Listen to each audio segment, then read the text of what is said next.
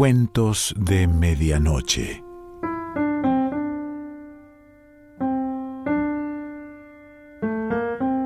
El cuento de hoy se titula La Fraga de Césebre y pertenece a Wenceslao Fernández Flores.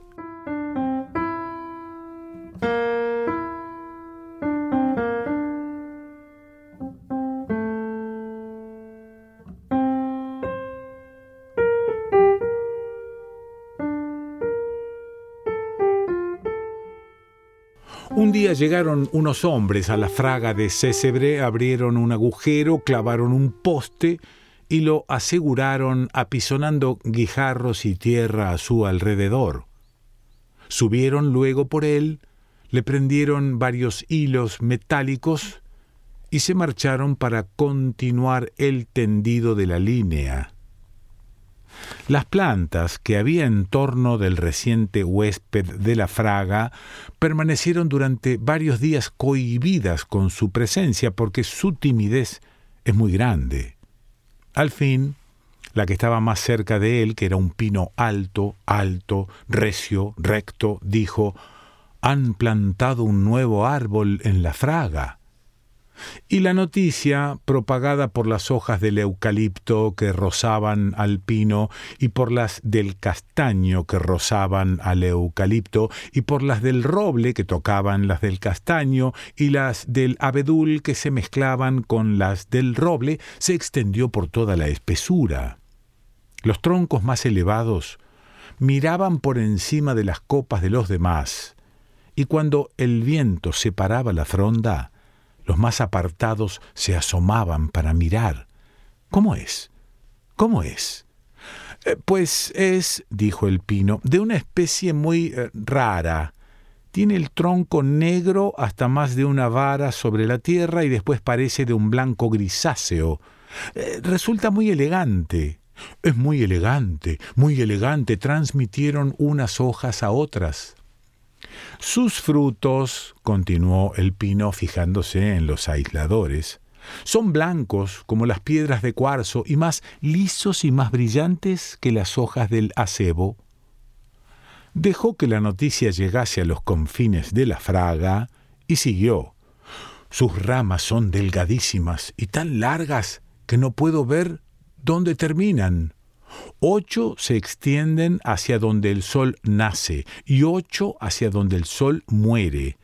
Ni se tuercen ni se desmayan, y es imposible distinguir en ellas un nudo, ni una hoja, ni un brote. Pienso que quizá no sea esta su época de retoñar, pero no lo sé. Nunca vi un árbol parecido. Todas las plantas del bosque comentaron al nuevo vecino y convinieron en que debía de tratarse de un ejemplar muy importante.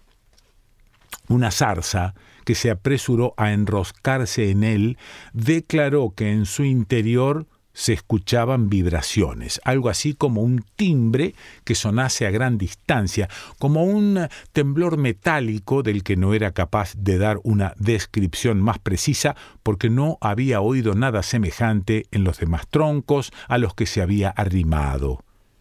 Esto aumentó el respeto en los otros árboles y el orgullo de tenerlo entre ellos.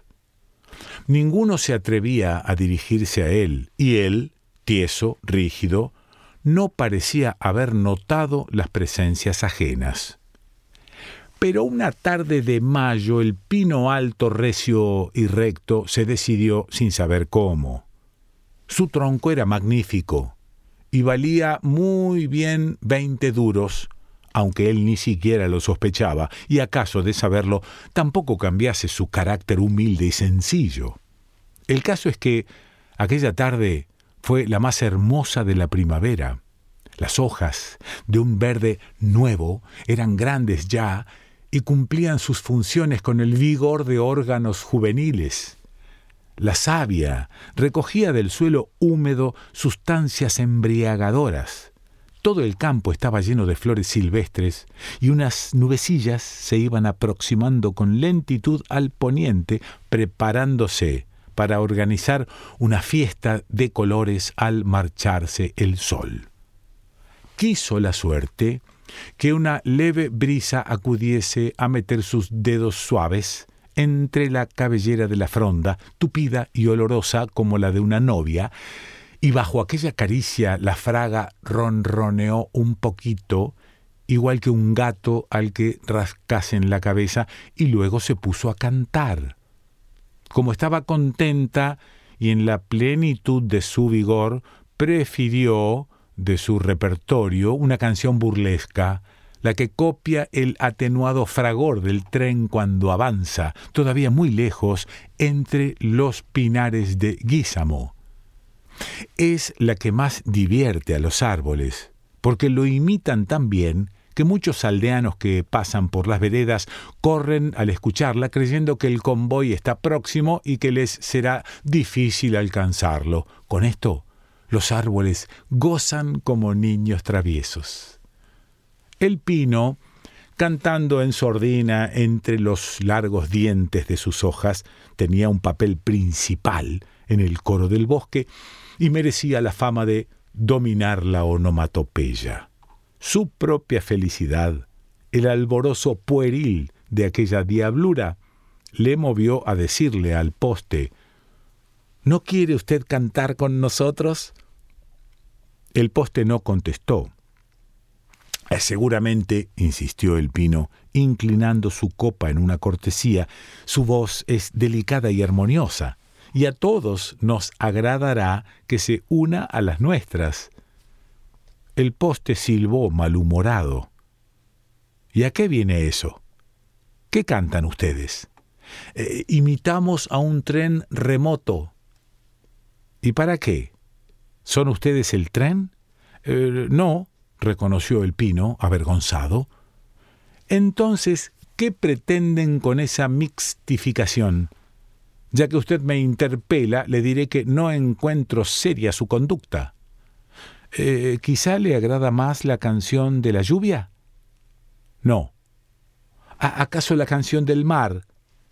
Ninguna de ellas. Este es un bosque sin formalidad, ¿Quién podría creer que árboles tan talludos pasasen el tiempo cantando como ranas? Yo no canto nunca, susurro apenas. Si ustedes acercasen a mí sus oídos, escucharían el murmullo de una conversación, porque a través de mí pasan las conversaciones de los hombres. Eso sí que es maravilloso. Sepan que vivo consagrado a la ciencia, y que yo mismo soy ciencia, y que todo lo que ustedes hacen a mi alrededor lo reputo como bagatela y sensiblería. Si alguna vez me digno abandonar mis abstracciones y reparar en ello. La opinión del poste pronto fue conocida en toda la fraga, y ya no se atrevieron a entregarse a aquel entretenimiento que el árbol extraño y solemne de ramas de alambre acusaba de frivolidad. Llegó el verano y los pájaros se hicieron entre la fronda tan numerosos como las mismas hojas. El eucalipto, que era más alto que el pino y que los más viejos árboles, daba albergue a una pareja de cuervos y estaba orgulloso de haber sido elegido, porque esas aves buscan siempre los cúlmenes más elevados y de acceso difícil. Un día en que su esencia se evaporaba al fuerte sol con tanta abundancia que todo el bosque olía a eucalipto, se decidió a conversar con el poste y le dijo He notado que no adoptó usted ningún nido, señor, quizá porque no conoce aún a los pájaros que aquí viven y no ha hecho su elección. Me gustaría orientarle, pues supongo que usted sostendría un nido con agrado. Nos convierten en algo así como un eh, regazo maternal. Yo alojo a unos cuervos, no molestan, pero confieso que son poco decorativos. Quisiera recomendarle a usted eh, las oropéndolas. Ya habrá visto que hay oropéndolas en Césebre.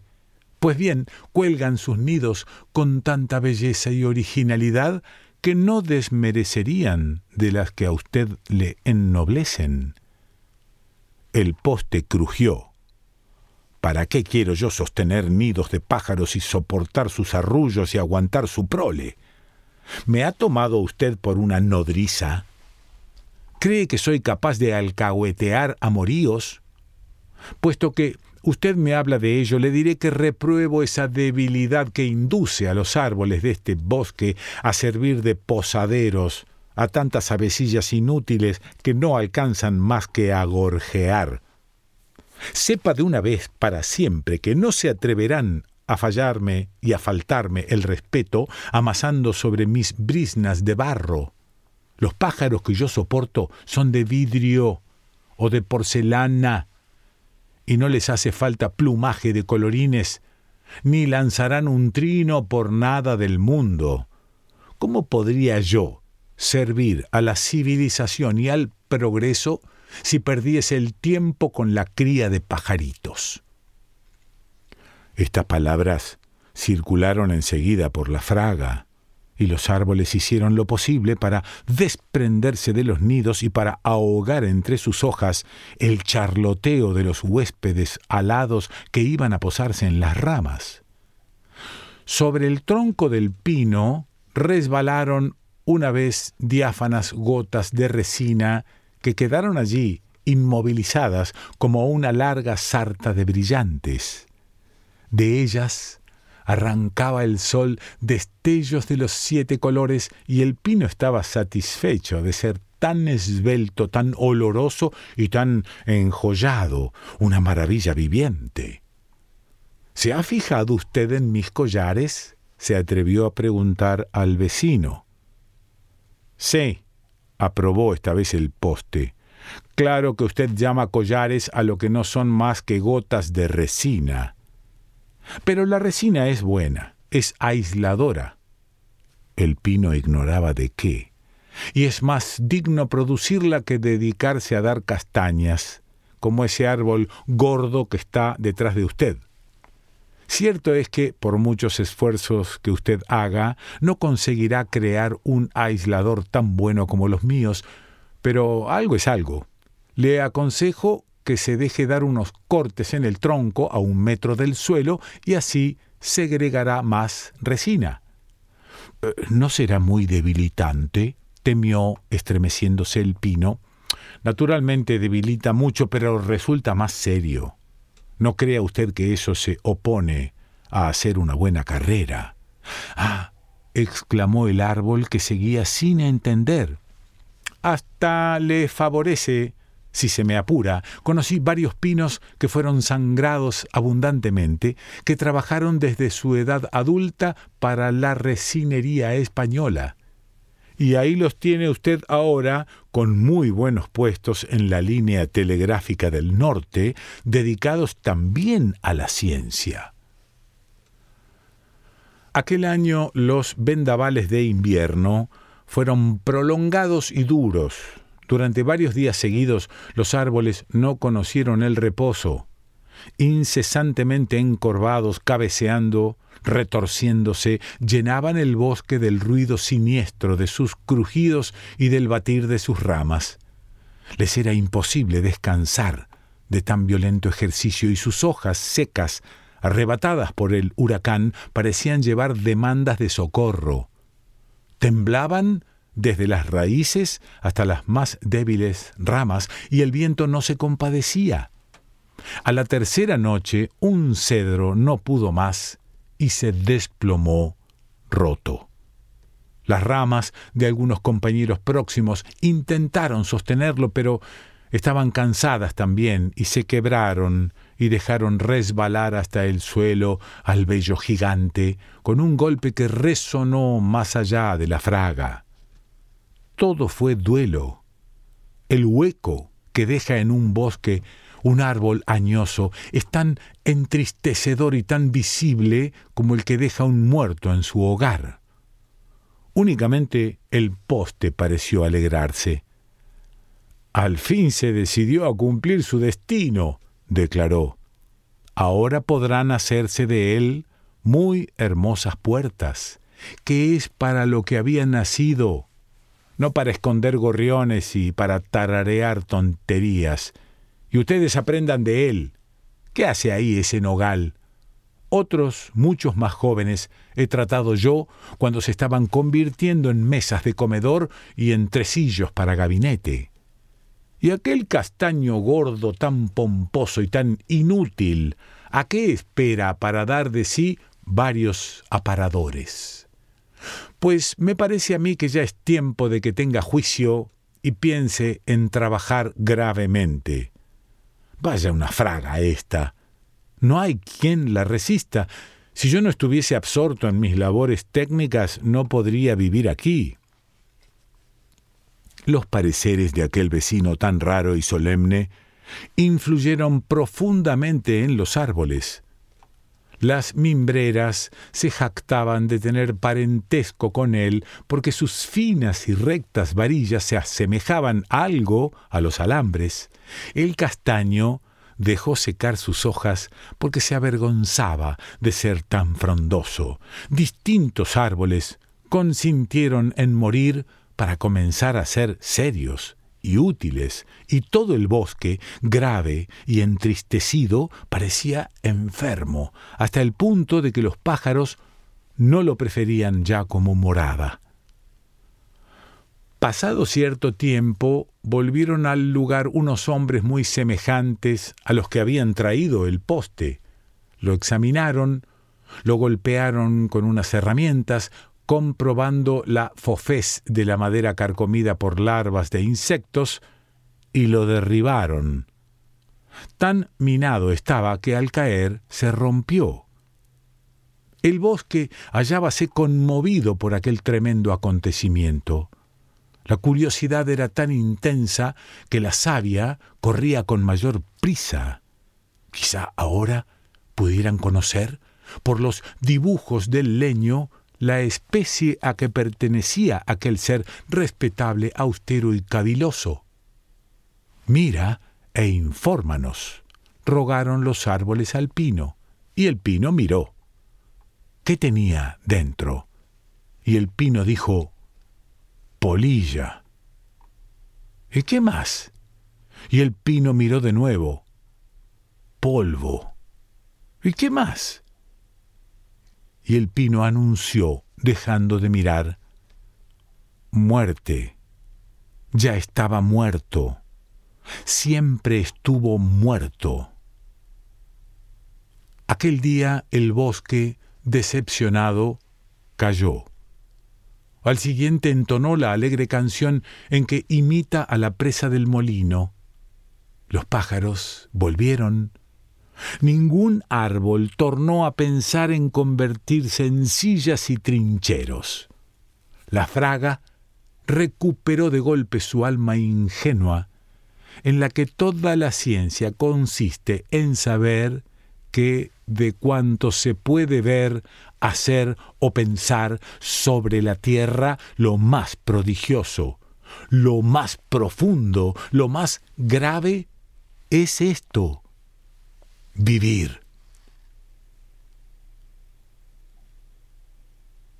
Wenceslao Fernández Flores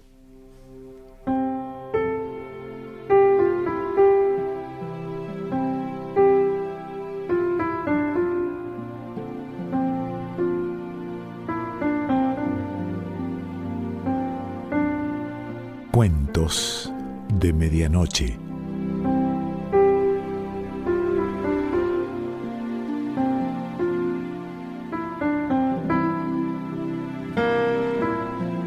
Selección Pancho Mondino. Idea y lectura Quique Pessoa.